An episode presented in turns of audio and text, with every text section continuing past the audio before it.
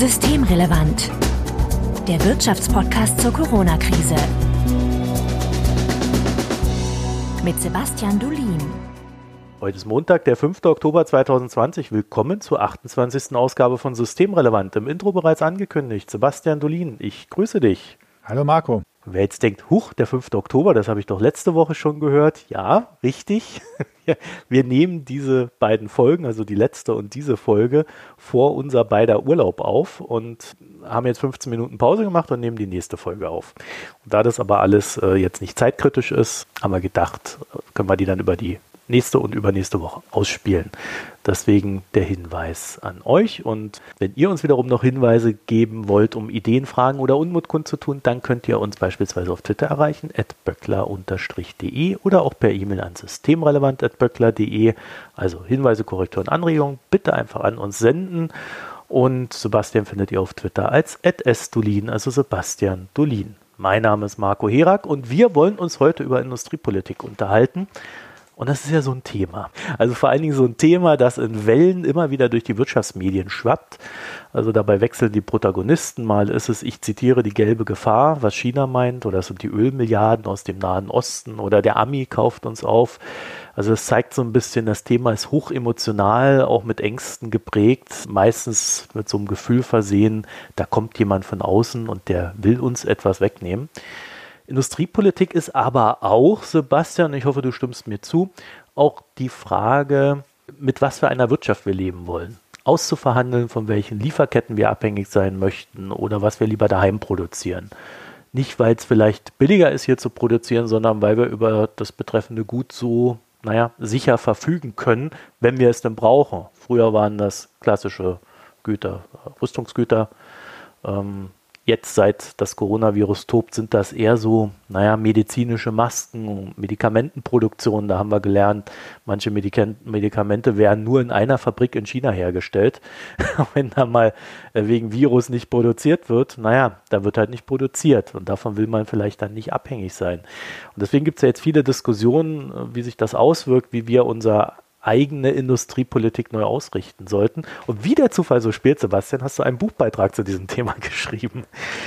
Das Buch wird von der Stiftung Arbeit und Umwelt der IG Bergbau Chemie Energie herausgegeben und erscheint am 7.10., also wenn dieser Podcast dann veröffentlicht wird, ist das schon draußen. Und das Buch selber beschäftigt sich mit einer nachhaltigen Industriepolitik. Du hast da einen Beitrag drin, über den wir uns ein bisschen unterhalten möchten und ein ernsthafter Zufall, die Stiftung feiert gerade ihr 30-jähriges Jubiläum und wir werden darauf verlinken, dann könnt ihr da mal reingucken. So, wer jetzt wieder schreit, ach, diese Linken mit ihrer Propaganda, fürchterlich. Ehemalige stellvertretende Vorsitzende der Stiftung heißen unter anderem Klaus Töpfer oder Angela Merkel. Kommen wir zur Industriepolitik.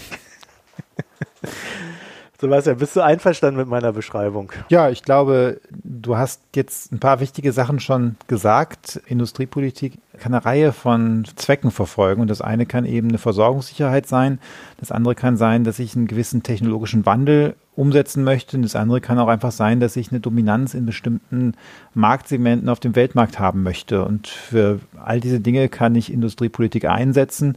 Die Frage ist dann, ob es mir auch so gelingt, ob ich die Ziele erreiche und da muss man da können wir vielleicht auch nachher drüber reden, muss man vorsichtig sein und muss gucken, was gut funktioniert und es funktioniert nicht alles gut. Ähm, aber Industriepolitik kann einfach ein sehr äh, mächtiges Instrument sein, wenn es richtig gemacht ist.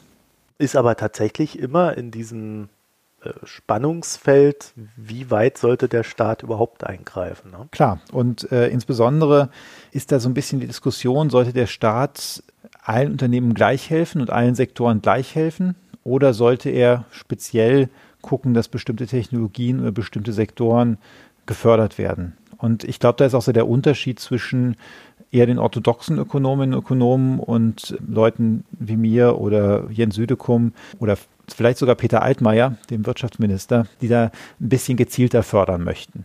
Und technisch heißt das eine dann horizontale Industriepolitik, also wenn du alle förderst, wie indem du einfach Straßen baust oder Schienen baust oder Universitäten förderst. Das nennt sich dann horizontale Industriepolitik eben. Oder eben, dann gibt es vertikale Industriepolitik, die fördert bestimmte Sektoren oder Technologien. Also wenn du jetzt sagen würdest, wir fördern den Batteriebau für E-Mobilität oder wir fördern ein Ladenetzwerk für E-Autos, das wäre dann alles horizontale Industriepolitik. Und während die meisten Ökonomen sagen, ja, diese vertikale Industriepolitik, wo man gute Standortbedingungen schafft, das ist in Ordnung und ist gut, sagen eben einige auch, diese vertikale Industriepolitik kann nicht funktionieren, weil ich da im Grunde, der Staat glaubt, er könne besser sagen, was erfolgreich ist und was nicht als, als der Markt und das kann nicht funktionieren. Ich gehöre eher zu den Leuten, die sagen, ja, das, das kann schon funktionieren, muss nicht immer funktionieren, muss gut gemacht sein, aber es kann schon funktionieren, dann kann es sehr wirkungsvoll sein. Weil du es gerade gesagt hast, also ich kenne Orthodox ja nur aus der Kirche, ähm, nicht unbedingt aus der Ökonomie. Da wird es aber sehr oft verwendet. Was, was bedeutet denn das? Also ich würde jetzt orthodox die sehen oder die Ökonomen bezeichnen, die so ein sehr hergebrachtes Weltbild, deutsche Ordnungsökonomie, Ordnungspolitik und die deshalb eben für wenig Staatseingriffe sind. Du bist dann nicht orthodox, sondern unorthodox? Ja, das ist so die Frage. Da wird oft gesagt, das sind dann die Heterodoxen, also die, die quasi nicht zur Orthodoxie gehören das wiederum finde ich dann als Beschreibung nicht ganz so gelungen, weil es sich einfach nur im Widerspruch zu was anderem definiert. Ich würde mich jetzt als pragmatisch da bezeichnen und zu gucken, was, was eigentlich auch empirisch in anderen Ländern funktioniert hat und daraus Schlüsse zu ziehen, was bei uns auch funktionieren kann. Natürlich auch unter Berücksichtigung der theoretischen Überlegungen, aber nicht, nicht so von, ja, von so einem Weltbild, das einfach klar runterdeklinieren. Dazu hätte ich gerne ein paar Hörer Zuschriften, wie ihr das seht. Das kriegen wir bestimmt, obwohl ich weiß ja nicht, ob die Leute, die das, die das anders sehen, ob die uns überhaupt hören. Das werden wir dann ja merken. Ja, also wenn ihr da noch Ideen zu habt, systemrelevant.böckler.de zur Erinnerung, da könnt ihr äh, eure Gedanken dazu mitteilen. Aber kommen wir zurück zur Industriepolitik. Die steht ja auch so ein bisschen unter dem Eindruck der Globalisierung. Ne? Also ich habe so das Gefühl, die Wahrnehmung ist im Regelfall, seit Jahrzehnten ist ein unaufhaltsamer Weg, gehen immer größerer globaler Integration. Und ich wollte dich mal fragen, ist, ist meine Wahrnehmung da überhaupt richtig? Also äh, ist diese Globalisierung in den letzten Jahrzehnten wirklich so unaufhaltsam gewesen oder gab es da vielleicht doch ein paar Brüche? Na, also wir hatten relativ kontinuierlichen Anstieg oder äh, kontinuierliche Vertiefung dieser Globalisierung bis, ich würde so sagen, ja, wahrscheinlich bis zur Finanzkrise 2008, 2009. Und wenn wir jetzt, müssen wir kurz gucken, worüber wir überhaupt reden bei Globalisierung. Es gibt ja wahnsinnig viele Dimensionen. Wir könnten über Globalisierung reden, wenn wir mehr Migranten haben. Kannst über Globalisierung reden, wenn mehr Geldströme hin und her fließen. Ich würde jetzt Globalisierung hier mal dafür benutzen, zu sagen, wie viel wird eigentlich an Gütern gehandelt? Also welcher Anteil am Weltbruttoinlandsprodukt Importe und Exporte sind. Und wenn man sich das anguckt, dann sieht man eben, dass wir da so eine massive Vertiefung der Globalisierung eben bis 2007, 2008 hatten. Also dann die Finanzkrise. Danach hat sich's eher abgeschwächt ein bisschen. Dein Eindruck, dass es die ganze Zeit eine unaufhaltsame Globalisierung gab, die ist so von den Daten nicht gedeckt. Das ist eben lange Zeit so gelaufen. Und dann haben wir das Phänomen, dass so Sachen, die lange Zeit gelaufen sind, oft noch länger wahrgenommen werden, aber eigentlich für die letzten ja, so zehn Jahre gilt das nicht mehr. Aber 2008 Finanzkrise und danach hat sich die Welt neu geordnet. Ich würde es nicht nur die Finanzkrise nennen, aber das war halt ein Ereignis, was eigentlich gezeigt hat, wie verletzlich doch die Lieferketten sind oder auch wie problematisch eine übergroße Abhängigkeit vom Ausland ist. Und daraufhin haben eben einzelne Länder ihre Strategie ein bisschen umgestellt. Also die Chinesen zum Beispiel haben angefangen, stärker auf inländische Nachfrage zu setzen. Auch bestimmte Unternehmen haben angefangen, Sachen wieder zurückzuholen, Produktionsschritte wieder zurückzuholen. Und äh, das ist einer der Gründe, warum es danach im Grunde ein bisschen abgeschwächt gelaufen ist. Und dann kamen noch ein paar andere Ereignisse dazu. Wir hatten dann ja noch die Euro-Krise. Ja, die, die hat sich dann ja hingezogen im Grunde von bis 2012, 13 in der Eurokrise haben eben wieder Unternehmen gemerkt, wie ungünstig das ist, wenn man zum Beispiel von irgendwelchen Teilen aus Italien abhängig ist und plötzlich das italienische Unternehmen keinen Kredit mehr kriegt. Ja, das Kapital aus Italien abfließt und die Banken dort Probleme haben. Und auch da haben dann Unternehmen wieder angefangen, ein bisschen vorsichtiger zu werden. Danach kam, ist Donald Trump gewählt worden und wir hatten den Brexit. Und nochmal ist gezeigt worden, also mit dem Brexit, wie verletzlich eigentlich auch Lieferketten sein können und dass auch wenn man seine Produktion oder Teile in, in andere EU-Staaten verlegt hat, dass das plötzlich auch sein kann, dass man dann relativ schnell sich da was anderes überlegen muss, weil da wieder Zölle erhoben werden. Und dann kam Donald Trump, der ja mit seiner Handelspolitik eine Eskalation zunächst mit China und dann mit der EU gesucht hat. Und auch dort haben dann wieder die Unternehmen gemerkt, oh Hopsler, das ist gar nicht so einfach und so reibungslos. Und auch Freihandelsabkommen sind eben nicht so beständig, wie man das hoffen könnte. Also das haben wir vielleicht bei uns gar nicht alle mitbekommen, aber Donald Trump hat dann ja auch das nordamerikanische Freihandelsabkommen angefangen nachzuverhandeln und da ist vielen erstmal bewusst geworden, dass äh, eine ganze Reihe von den Handelsabkommen mit sehr kurzen Fristen vom US-Präsidenten einfach gekündigt werden können. Und dass im Grunde auch äh, es denkbar wäre, dass die USA irgendwann aus der Welthandelsorganisation austritt. Und all diese Dinge sind dann natürlich für so internationale Lieferketten problematisch und haben dann dazu geführt, dass im Trend seit 2008 eben das Verhältnis von globalem Handel zum, zu globaler Wertschöpfung gefallen ist. Könnte man dann sagen, dass durch diese ganzen Risiken, die da aufgetaucht sind, jetzt so eine Art ja, Deglobalisierung stattfindet? Ja, ich würde das schon so nennen. Und wahrscheinlich werden wir nach Corona nochmal so ein bisschen Deglobalisierung sehen. Also Corona wird auf zwei Ebenen, glaube ich, dazu beitragen. Zum einen haben ja auch viele deutsche Unternehmen festgestellt oder mussten erleben, ja, wenn, wenn die Produktion in Italien ausfällt wegen Corona, dass plötzlich dann auch Produktion hier unterbrochen ist. Also ich glaube, äh, irgendjemand hat geschrieben, für, um ein Auto zu bauen, brauchst du 5000 Teile. Um das Auto nicht zu bauen, reicht aber ein Teil. Also wenn ein Teil plötzlich nicht mehr da ist, dann kannst du das Auto nicht mehr bauen. Und das mussten viele Unternehmen sehr schmerzhaft feststellen. Und darum werden die sich was anderes überlegen. Da kann man sich jetzt ganz viele Strategien vorstellen. Also es kann damit anfangen, dass man sagt, man hat mehrere Zulieferer für wichtige Teile und die dürfen nicht in einem Land sitzen. Oder man fängt eben an und sagt, naja, also die sollten schon irgendwie dann näher bei mir zu Hause sein, also mindestens in der EU, aber vielleicht sogar in Deutschland. Und das ist diese erste Dimension, wo die Unternehmen selber dafür sorgen werden, dass es eine gewisse Deglobalisierung gibt. Und das zweite Element ist, dass ja auch schon jetzt der Staat angefangen hat, in Deutschland bestimmte Produktionen wieder zurückzuholen. Also es hat jetzt Aufträge oder Aufträge gegeben, aber auch Vereinbarungen mit Unternehmen zwischen der Regierung, der deutschen Regierung und Unternehmen, dass sie hier diese Atemschutzmasken in Deutschland herstellen sollen. Und das ist natürlich eine Abkehr von dem, was man früher gemacht hat. Früher hat man gesagt, naja, wir kaufen diese Atemschutzmasken auf der Welt da, wo sie am günstigsten sind. Das war wahrscheinlich China. Jetzt hat man festgestellt, im Ernstfall kriegt man dann die Atemschutzmasken nicht. Und darum wird eben Teil wieder in Deutschland produziert. Ja, aber auch ein Qualitätsproblem. Ne? Also ein Drittel der Masken aus China sollen ja die Qualitätsanforderungen gar nicht erfüllen. Da wird halt dann einfach mal was geliefert. Also ist ein recht umfassendes Problem dann. Genau, das ist natürlich jetzt in der Krise ein Problem. Wenn alles rund läuft, ist es nicht so schlimm, weil wenn die Masken schlecht sind, dann bezahlt man sie eben nicht und kauft sie woanders. Und in normalen Zeiten, wenn man die jetzt nicht wirklich dringend braucht, wird sich das wahrscheinlich so einpendeln, dass man auch Masken und mit einer vernünftigen Qualität kriegt. Aber das war halt, als alle irgendwie Masken haben wollten, war das eben nicht der Fall.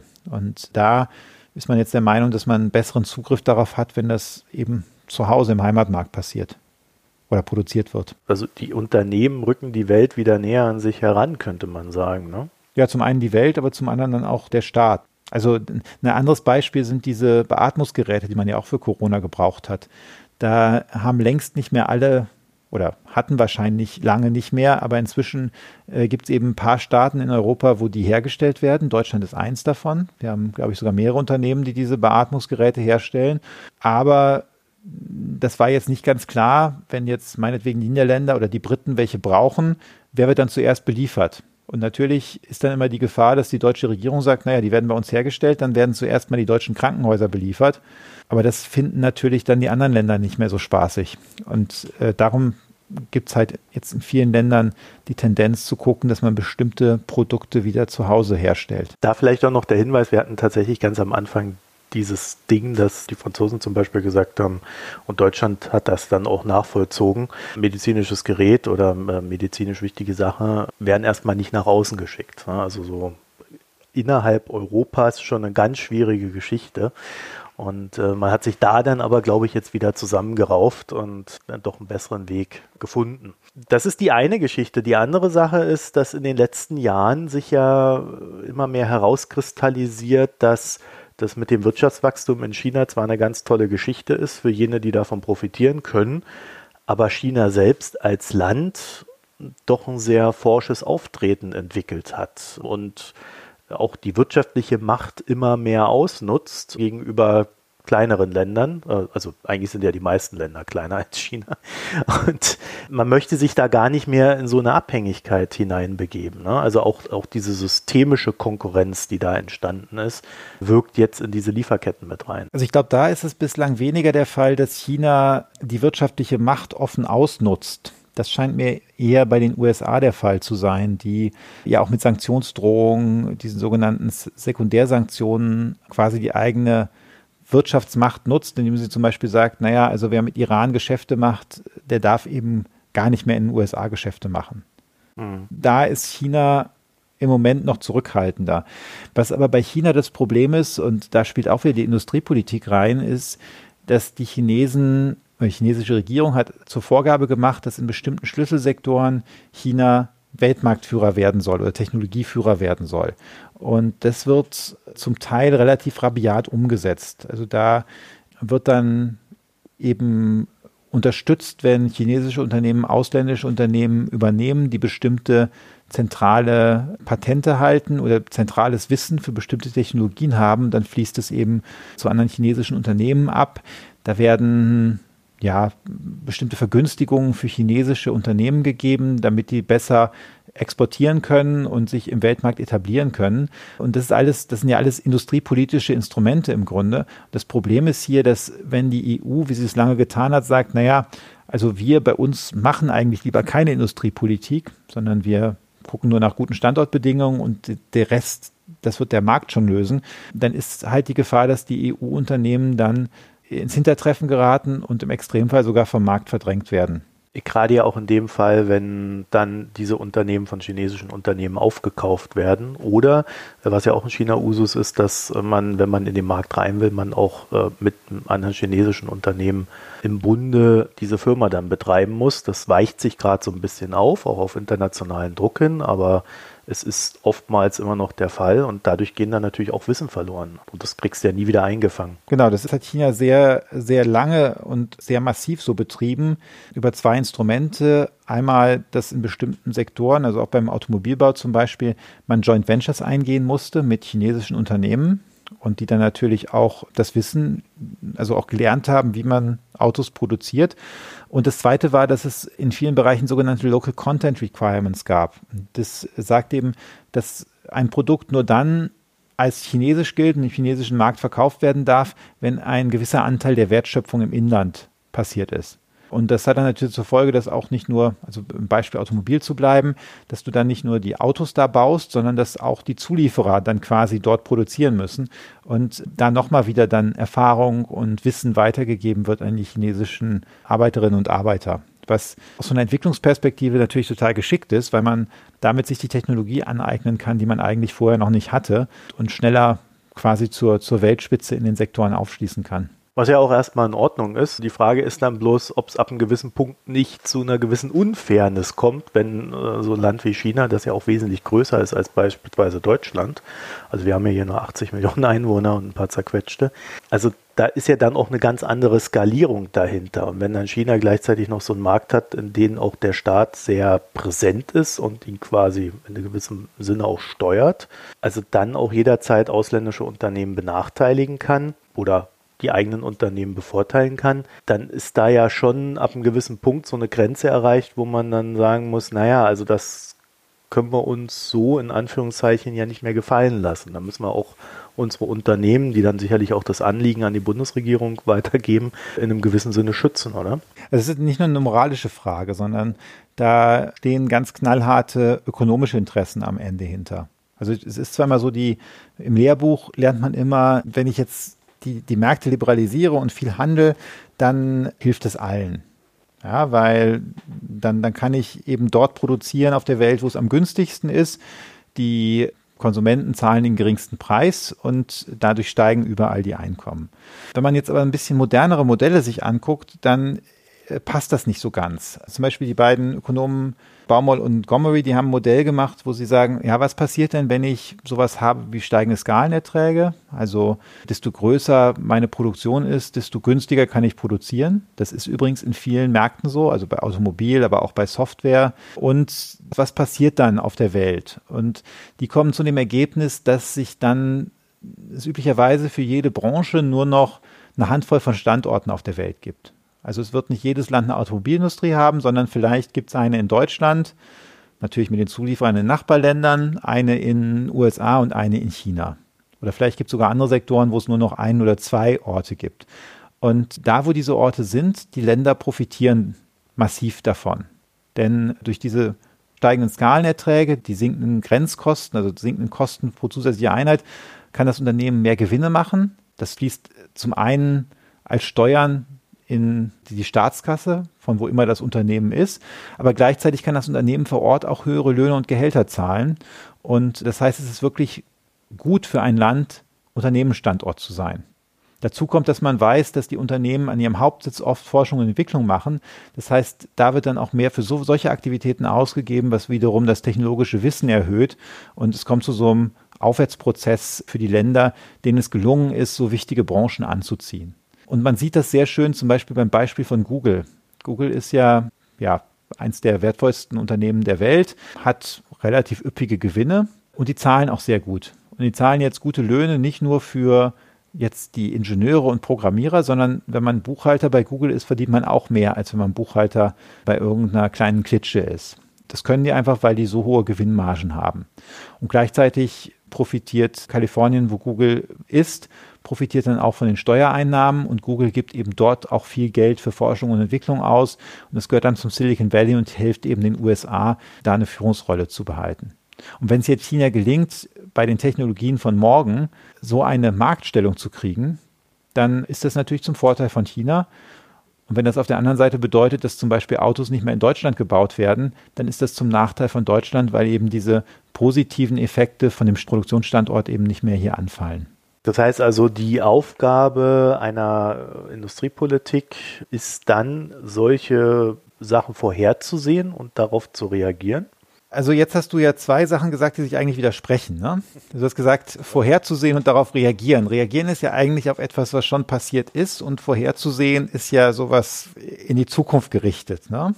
Oder da würde ich ja schon widersprechen. Also man kann ja etwas vorhersehen und auf diese Vorhersehung reagieren, aber ob es da wirklich passiert, ist dann vielleicht noch die Frage. Okay, also das Ziel von Industriepolitik wäre jetzt, dass ich es hinkriege, solche Aktivitäten, die in Zukunft wichtige Märkte bedeuten, dass ich die fördere und dafür sorge, dass die Unternehmen bei mir im Land oder in, in, in der Region, für die ich Industriepolitik machen möchte, sich ansiedeln. Und dafür muss ich natürlich irgendwie schon eine Idee haben, welche Technologien das in der Zukunft sein können. Ich muss das aber nicht genau wissen, sondern das reicht eigentlich, wenn ich gelegentlich mal Erfolg damit habe. Das ist so ein bisschen wie bei Venture Capital Funds, äh, Fonds, die investieren ja in junge Unternehmen, junge IT-Unternehmen zum Beispiel.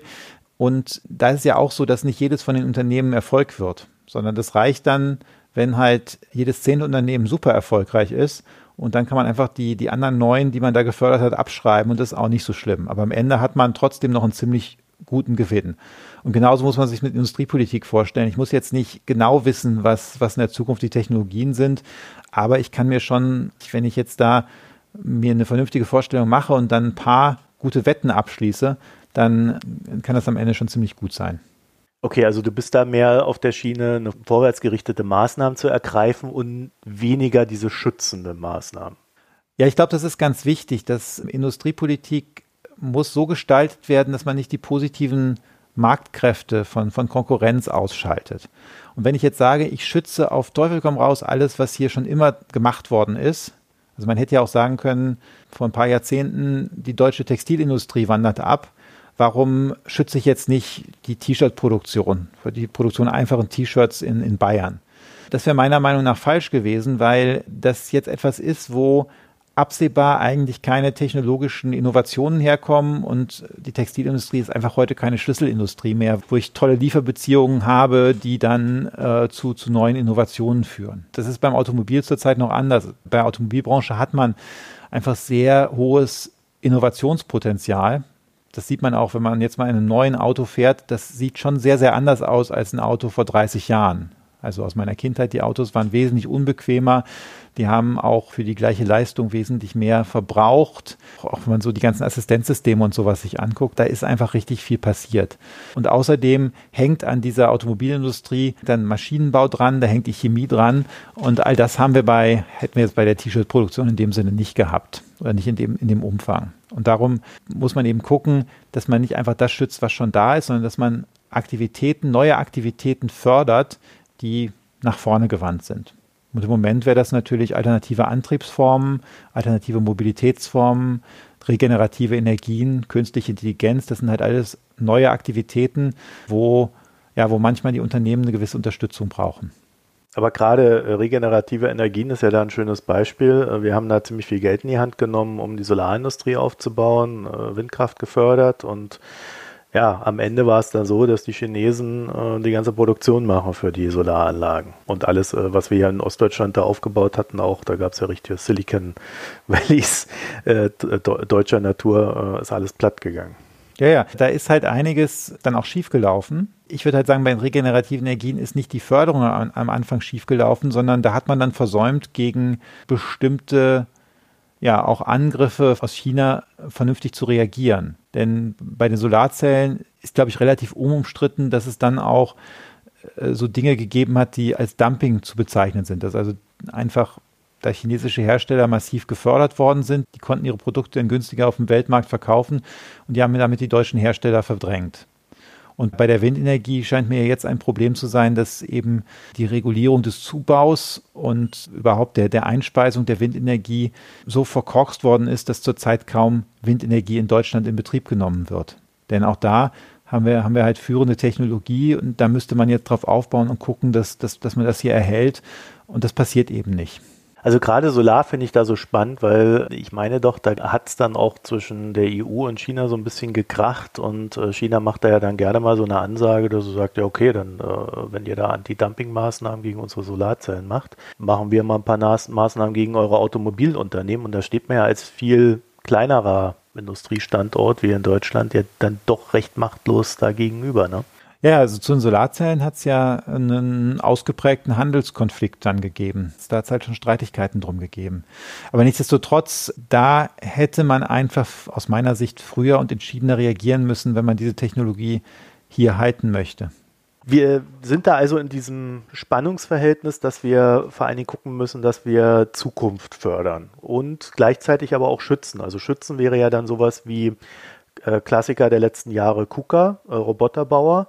Sowas will man dann vielleicht einfach im Lande halten und verbietet es, dass ein chinesisches Unternehmen äh, KUKA übernimmt. Genau, also das ist das zweite Element. Das hat jetzt ein bisschen weniger damit zu tun mit Aktivitäten, die ich fördere, sondern es hat eher damit zu tun, wie verhindere ich, dass bestimmte, bestimmtes Wissen und bestimmte Fähigkeiten einfach abfließen. Und ich will jetzt nicht über einzelne Unternehmen sprechen, aber bei bestimmten Unternehmen mit besonderem Wissen, besonderen Patenten, die möglicherweise für Zulieferer oder Kunden im Heimatmarkt wichtig sind, da ist es relativ ungünstig, wenn die dann übernommen werden und quasi dieses Wissen abfließt und dann von den Konkurrenten in China in erster Linie benutzt werden kann.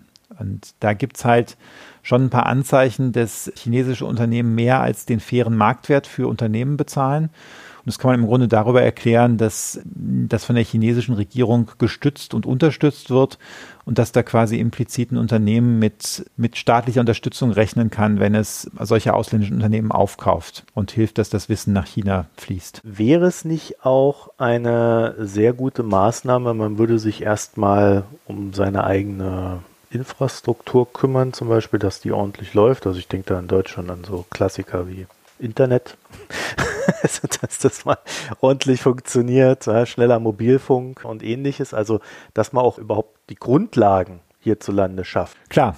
Also das ist natürlich wichtig, das sollte man auch tun, aber das eine schließt das andere aus meiner Sicht nicht aus und man muss sich auch klar machen, wo eigentlich die Grenzen davon sind. Also nehmen wir mal das Beispiel Skype. Skype war ja ein, jetzt kein deutsches Unternehmen, aber ein estnisches Unternehmen. Das ist später für relativ viel Geld von Microsoft gekauft worden. Und jetzt stellen wir uns mal vor, wir hätten während der Zeit, wo, wo Skype gewachsen ist, einfach ein bisschen besseres Internet in Deutschland gehabt oder in Europa gehabt und vielleicht noch bessere Straßen, bessere Schienenwege und so weiter. Das hätte im Zweifel an der Stelle nichts an der Übernahme geändert, weil Microsoft ein dominierender Spieler ist in dem Markt und über Windows und Office-Produkte so viel Gewinne erwirtschaftet hat, dass die einfach viel mehr zahlen konnten, als das jedes europäische Unternehmen hätte tun können. Ja, aber in der Logik muss ich da mal einhaken. Das finde ich nämlich total spannend, weil da kann man dann nämlich sagen, du hast komplett recht, das ist so. Also Microsoft ist von der Größe her, da können wir gerade gar nicht mithalten, aber sie hätten einen viel höheren Preis bezahlen müssen für Skype. Und dieses sehr viel höher ist natürlich auch immer ein Schutz der Unternehmen. Also wenn man es in Marktbewertungen denkt. Ne? Hätten Sie das? Also hätten Sie, weil wir eine bessere IT-Infrastruktur in Europa haben? Weil Skype dann mehr Kunden hätte dann wäre Skype vielleicht viel erfolgreicher gewesen, auch mit dem Branding Europa und so weiter. Also da kann man schon sagen, je entwickelter die, die Grundlagen eines Marktes sind, in dem ein Unternehmen dann stattfindet, in dem Fall halt Internetinfrastruktur und so weiter, desto größer dann auch die Kundenskalierung. Ich würde ja bei Skype sagen, dass der Wert von Skype sich dadurch abgebildet hat, was Microsoft dachte, was, was bei dem, ob der bestehenden Kundenbasis von Microsoft sie mit dieser Technologie machen können. Mhm. Und ob das Internet jetzt hier ein bisschen schneller, ein bisschen langsamer ist, spielt da aus meiner Sicht nicht so eine große Rolle. Um das Beispiel nochmal vielleicht auf Übernahmen aus China zu ziehen. Wenn wir jetzt hier eine bessere Infrastruktur haben und vielleicht eine bessere Bildung, bin ich mir nicht sicher, ob für die chinesischen Übernahmekandidaten, wo China bereit ist, mehr als den Marktpreis zu zahlen, ob man dann jemanden finden würde, der hier der mehr bezahlt. Ich glaube eher nicht. Nee, das nicht. Weswegen ich das reingebracht habe. Ein Großteil ja. dieser ganzen Diskussionen um der Chinese ist so gut, der Ami ist so gut und der Deutsche ist so schlecht, mhm. findet kapitalmarktbezogen auf Basis von Marktkapitalisierung statt. Also da heißt, guck dir Apple an, das ist irgendwie 2 Billionen äh, Dollar wert, guck dir Amazon an, sonst vielleicht anderthalb oder so. Ja, und dann gucken wir äh, den DAX und da findet quasi nichts statt, was Geld betrifft. Also wir haben extrem niedrige Marktkapitalisierung und das ermöglicht diesen Unternehmen aus den USA dann ja auch, oder auch aus anderen Ländern, die da besser sind als wir, allein mit ihren Aktien zum Beispiel Unternehmen zu übernehmen, ohne dass sie da groß, großen Aufwand haben. Also da findet eine ganz andere Skalierung auch über den Finanzmarkt statt, mit dem wir gar nicht konkurrieren können.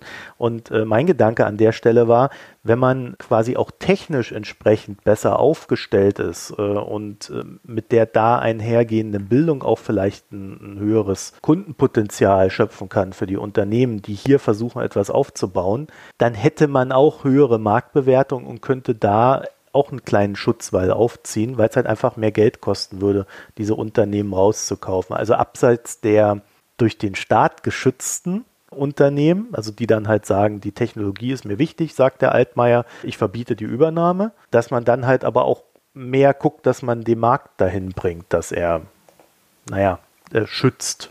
Ja, möglicherweise ist das eine Möglichkeit. Allerdings, ich bin mir nicht so sicher, wie weit das trägt. Denn warum, warum ist Microsoft oder Google, warum sind oder Apple, warum sind die so viel wert?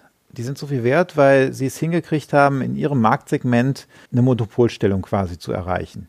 Und das, das kann der Erste schaffen. Das kann der Zweite nicht schaffen. Die Monopolstellung bedeutet ja zweierlei. Es bedeutet einerseits, dass sie sehr, sehr viel Gewinne haben, mit denen sie dann durch die Gegend laufen können und andere Unternehmen aufkaufen können. Und das Zweite ist, dass sie einen sehr großen Anreiz haben, das zu tun, um die eigene Monopolstellung zu verteidigen.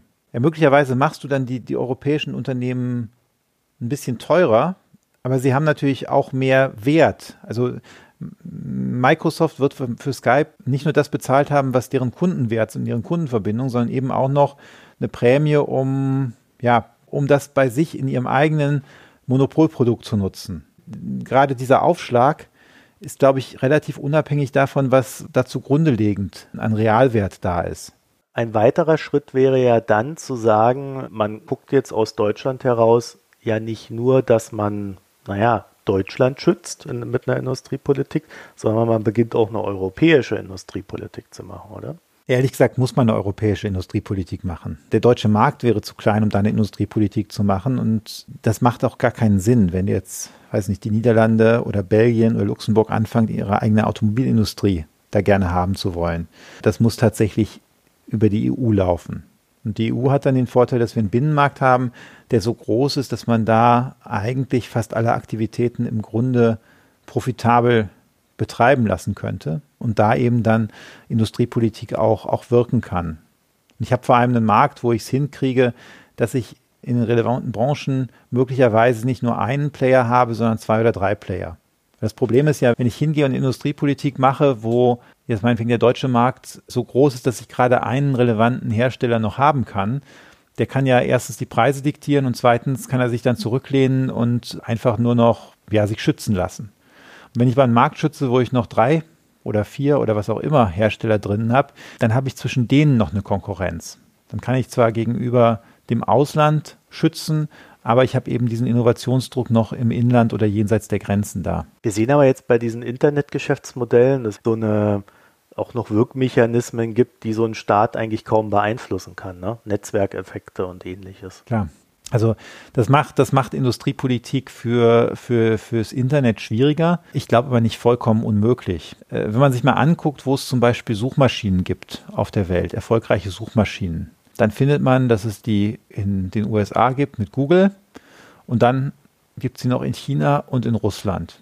Und das sind natürlich alles Märkte, die das ist vielleicht nicht Industriepolitik genannt, aber die haben aus anderen Gründen ihr, ihr Internet abgeschottet. Und da, da konnten sich dann eben Unternehmen etablieren und auch äh, Technologie weiterentwickeln, aber eben auch aufgrund der Nutzerbasis dann gewisse Marktwerte schaffen. Und das sind halt schon Dinge, die möglich sind.